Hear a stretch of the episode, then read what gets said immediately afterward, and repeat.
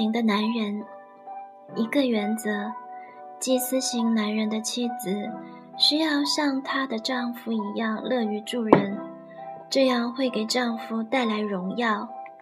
一个警告：祭司的愿望是给人带来欢乐，你的急躁或不感恩会毁掉他服侍人的梦想，也会伤害你的健康。第四章，祭司型男人。学习圣经的人会发现，耶稣的神性位格正相当于一位祭司。他在世的使命绝大部分是属于祭司型的，只有一小部分是先知性的。有一天，他将会以先知的身份在此降临，对世人进行审判。并以君王的身份在世上实行统治，于是上帝的三个角色就都得以实现，上帝完全的形象将得以显明。每个男人都像上帝一样，有着先知、祭司和君王这三个角色的特点，但某一形象的特点将会更加突出。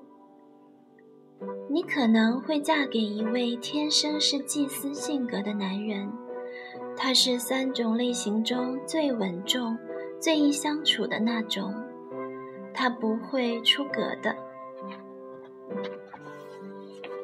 这类男人非常稳重，这一点决定了他不会贸然行动，不会为了一个新主意把他最后一点钱都投进去。也不会试着告诉别人应该做什么。他会避免争论。他不像意向型男人那样去发明灯泡，但他可能会开办一个工厂，组织生产线加工灯泡和飞机。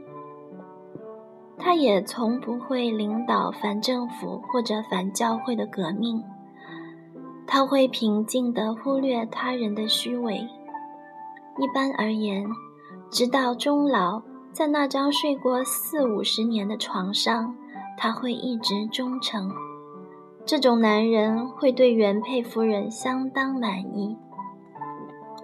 这里有一位君王型男人的评价：最近我看到一位非常愿意冒险的女孩和一位祭司型男人订婚了。几年前。不会有人看好这种结合的，但如果了解这个男人的忠实，你一定会惊奇于他在他身上所找到的那种安全感。喜乐与哀伤。如果你嫁给了一位稳重的祭司型男人，那么你可以放心，你的新婚夫婿。从来不会把压力放在你的肩上，让你去创造奇迹。他也不会像领袖型男人那样希望你做他的奴隶。你也不必像嫁给了先知型男人那样，花费时间解决情感问题。你很少会有压迫感，有压力，被催逼，或是被强迫。先知型男人的妻子看到你丈夫，就会想：他怎会如此老成持重？领袖型男人的妻子则惊讶于你有大把大把的自由时间。如果你父亲碰巧也是稳固型男人，那么你很可能会欣赏你丈夫为了美好的生活而脚踏实地、实事求是的精神。祭司型男人的缺点是，如果妻子对于浪漫有一份急切的期待，又希望有一些不计后果的冒险来调剂一下生活，那么祭司型男人就会激怒他。这对这种性情的男人来说是不利的。这类型的男人稳重而谨慎。对于一个受宠过度的女孩来讲，她将很难看到这种男人的价值所在。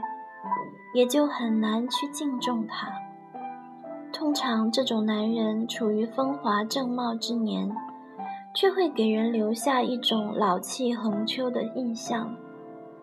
他看起来是个天生的跟随者，他的力量好像是专门用来替别人做事的。每个人都喜欢他，享受他的随和，和他在一起会感到很舒服。不会感觉自己被忽略或被审判。祭司型男人喜欢帮助他人，或者打开他的家门，偶尔来个聚会，供人拜访。一位好妻子应该调整自己，来适应她丈夫的这一恩赐。她应该花时间把家里打理得温馨舒适，适合聚会。她应该学习给一大群人做饭，把自己培养成一位亲切的女主人。她的力量和使命就是热情好客。稳重的祭司型男人不是一个掀起大风大浪的人，也不是一个执行力强的人。即使他对现状不满，也会是最后一个发话的人。他不会像先知型男人那样激昂地表达自己的情感，也不会表现出对信仰如何火热。这点会让他的妻子觉得他不够属灵。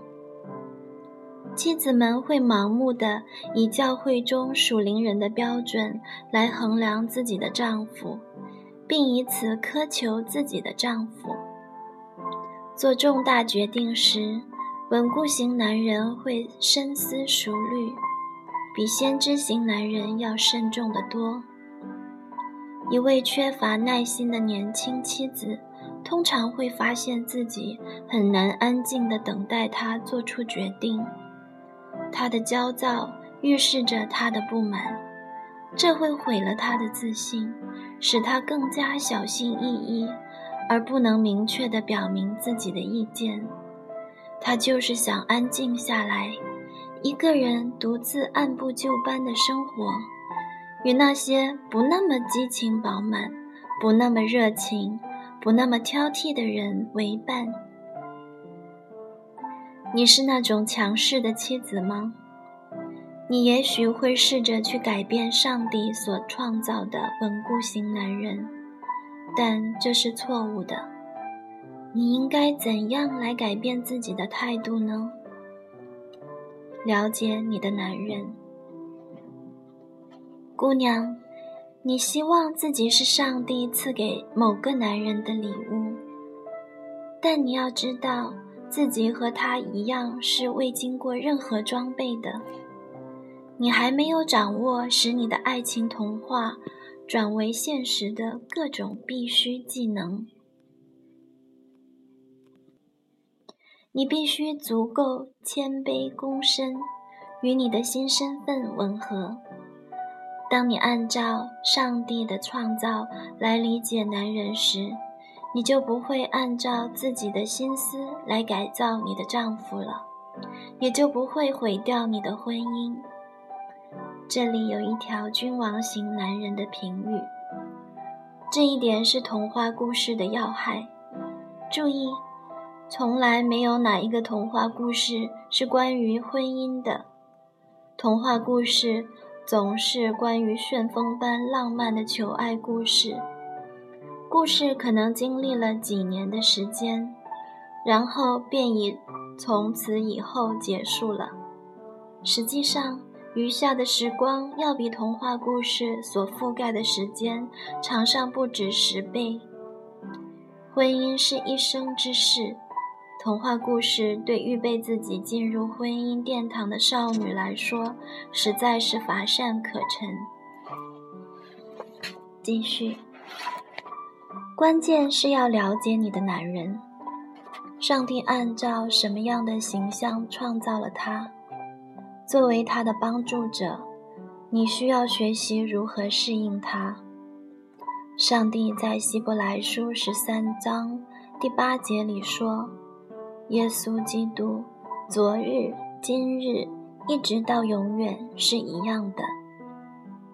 三种类型当中，只有祭司型男人最想取悦自己的妻子。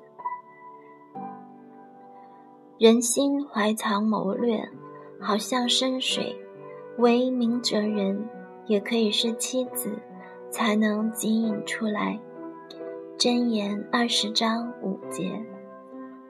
如果你的丈夫如上所述，那你就需要学习如何安静的聆听，时常保持一颗温柔的心。在圣经里查考一下“廉耻”这个词。看看是什么意思？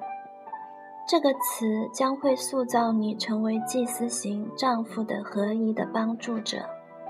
从现在开始，就为你未来的丈夫祈求智慧吧。听起来可能有点不同寻常，但确实许多这样的好男人，宁愿他们的妻子有独当一面的能力。领袖型男人会告诉你做什么，以及如何服侍他；意向型男人希望你跟着他一起做；稳固型男人喜欢女人与他同行，而且希望女人在上帝和丈夫所给予她的权利范围里成长。这里有祭司型男人的评语，我赞同这一点。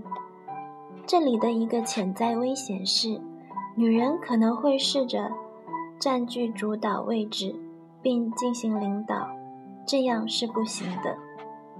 文章继续。祭司型男人喜欢妻子有自己的事业，他将会以妻子的成绩为荣，并盼望你施展天赋、能力和热情。你的成绩对他而言是一种荣耀，而你的懒惰将会让他大大泄气。在圣经中查考“闲散”这个词，这样你就不会成为一个闲散无用的流浪汉。所有的男人都不喜欢他们的妻子浪费时间和金钱。你浪费时间、不善理财，将会成为他的。重担也会偷走他的荣耀和他对你的爱。这里有一位意向型男人的评语：男人对钱会有一些奇怪的念头。对于许多男人来说，他们的能力与他们的自我价值息息相关。钱是可以量化的价值，它是一个人能力的有形衡量标准。这就是为什么，当女朋友或者妻子轻率地花费男人的血汗钱时，男人会非常的痛苦。他会觉得你如此无视他辛苦挣来的成果，拿钱不当回事，就是藐视他，是对他的榨取。无论你何时买东西，你都是在向男人表明。你所买的东西与他的付出是相当的，而他将会在内心精确的计算，为赚到这些钱，他要付出多少血汗。文章继续。祭司型男人需要妻子足智多谋、努力工作、有尊贵和荣耀。妻子能够自行完成所有单调乏味的日常家务，这一点对稳固型的男人很重要。如果你嫁给了一位祭司型男人，你应该竭力挖掘自己一切创造性的天赋。从今天开始，你要学会支付账单、打电话预约、干练的款待客人。这会让你未来的丈夫非常满意。你的爱好也应该有创造性和实用性，这对教导你们的孩子非常有益。如果你现在就是一个忙碌而有工作能力的人，那么你婚后也会如此。你的技能和成绩将会被你丈夫津津乐道，因为如果你足够智慧、有能力。那么旁观者会认为他一定更能干。一天结束的时候，你那祭司型的丈夫喜欢数算他和你所取得的成绩，并且享受在他充满恩典的生活里有你这样一位可贵的伴侣。这里有一位祭司型男人的评语，这非常有用。文章继续。你祭司型的丈夫不期望你给他烧饭、打扫卫生、服侍他，他可能很享受在厨房里和你一起烹饪。如果他这样做，而你是一个完美主义者，对于他的贡献你可能不会领情，那么你将会让你的婚姻丧失一些珍贵的东西。一个好厨师从外面就能雇佣了。他娶你是要你做他的帮助者。这里祭司型男人又有评语，我同意，我就喜欢在别人身旁提供帮助，我喜欢以某种方式参与到某项工作或者筹备当中，因为这样会让我知道自己是有用的，这样做我会很高兴。文章继续。祭司型男人大多时间都在安静的思考，他渴望能与你分享内心深处的感受和想法，所以，在他想清楚之前，你安静等待就行了。他会与人相处得很好，并且无论谁顺便来访，他都会乐于花时间和他聊一会。在这三种类型的男人当中，他是最讨人喜欢的那种类型。人们总是需要祭司型男人，需要他给他们修车、盖房子、安装电脑、检测电话、治疗癌症等。作为妻子，你会想他是否完全属于你？答案是否定的。它属于所有的人。当你需要一段特殊的时间，单独和他在一起时，那么一起休休假。不过要记得把手机放在家里。对于那些受伤、生病或者需要临终关怀的人而言，祭司型男人是非常好的人选。他乐于安慰人。并且看来，他知道一个人在最痛苦时所需要的是什么。他的稳定、平静给人带来和平。对于领袖型男人而言，缺少奇迹的时刻毫无意义，而祭司型男人不打算去领导谁，但他愿意支持他人。这里领袖型男人有评语，我感觉自己对祭司型男人有一点无伤大雅的嫉妒。几乎任何一个祭司型男人都堪称好伴侣。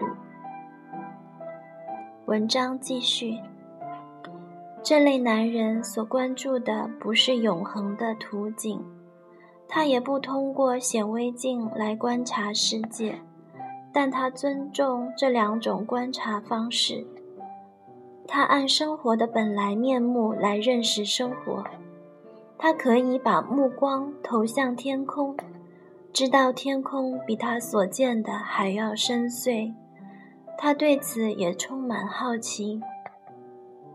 他也可以注视泥泞的池塘，虽然他对水下的世界一无所知。但他知道那是一个完整的世界。大多数时候，稳固型男人是其他两类男人的一个桥梁，更是上帝形象不可或缺的表达。祭司型男人不会浪费金钱，也不会孤注一掷的冒险。如果你嫁给这种类型的男人，他将会让你永远有安全感。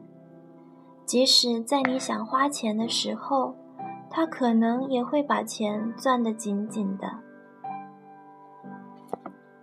智慧为首。作为一名单身女性，你一定会非常好奇：我怎么能知道我的丈夫属于哪种类型呢？而且我应该如何回应他呢？我怎么知道一个好帮助者的标准是什么？我怎么知道我是否越过了作为一个好帮助者的界限？凡事喜欢包办一切，永远不给别人锻炼的机会，永远不给别人机会去承担他们理当承担的责任。我又如何知道我就是那个鼓励他成为优秀的人呢？智慧为首，所以要得智慧，在你一切所得之内必得聪明。箴言四章七节，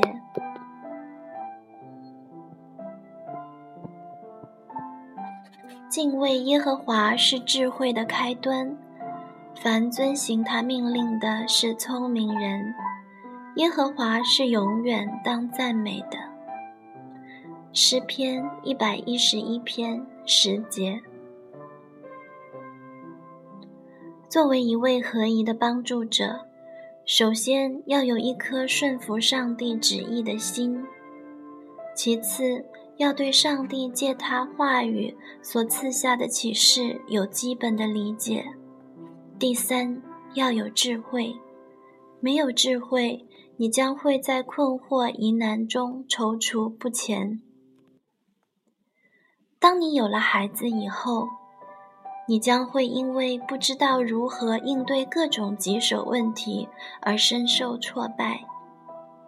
智慧会为你打开真理之门，智慧会使你得享安稳，因为当你晓得真理的时候，你的灵魂便可安息。当全世界都辜负了你的时候，智慧仍然是你的朋友。对智慧说。你是我的姊妹，称呼聪明为你的亲人。箴言七章四节。每个人都可以拥有智慧，但只有少数人能真正获得智慧。智慧是上帝应许给寻求之人的。想一想雅各书一章五节。上帝应许说：“你们中间若有缺少智慧的，应当求那后赐予众人，也不斥责人的上帝，主就必赐给他。”雅各书一章五节。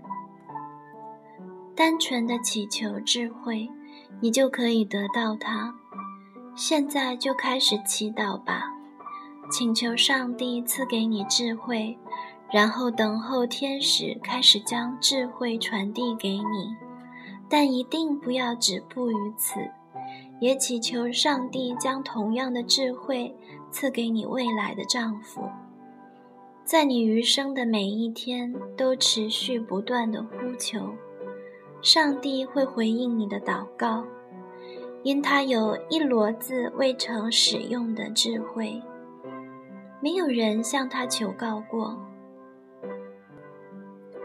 这是对天上无价珍宝的浪费，因为智慧比珍珠更美，一切可喜爱的都不足与比较。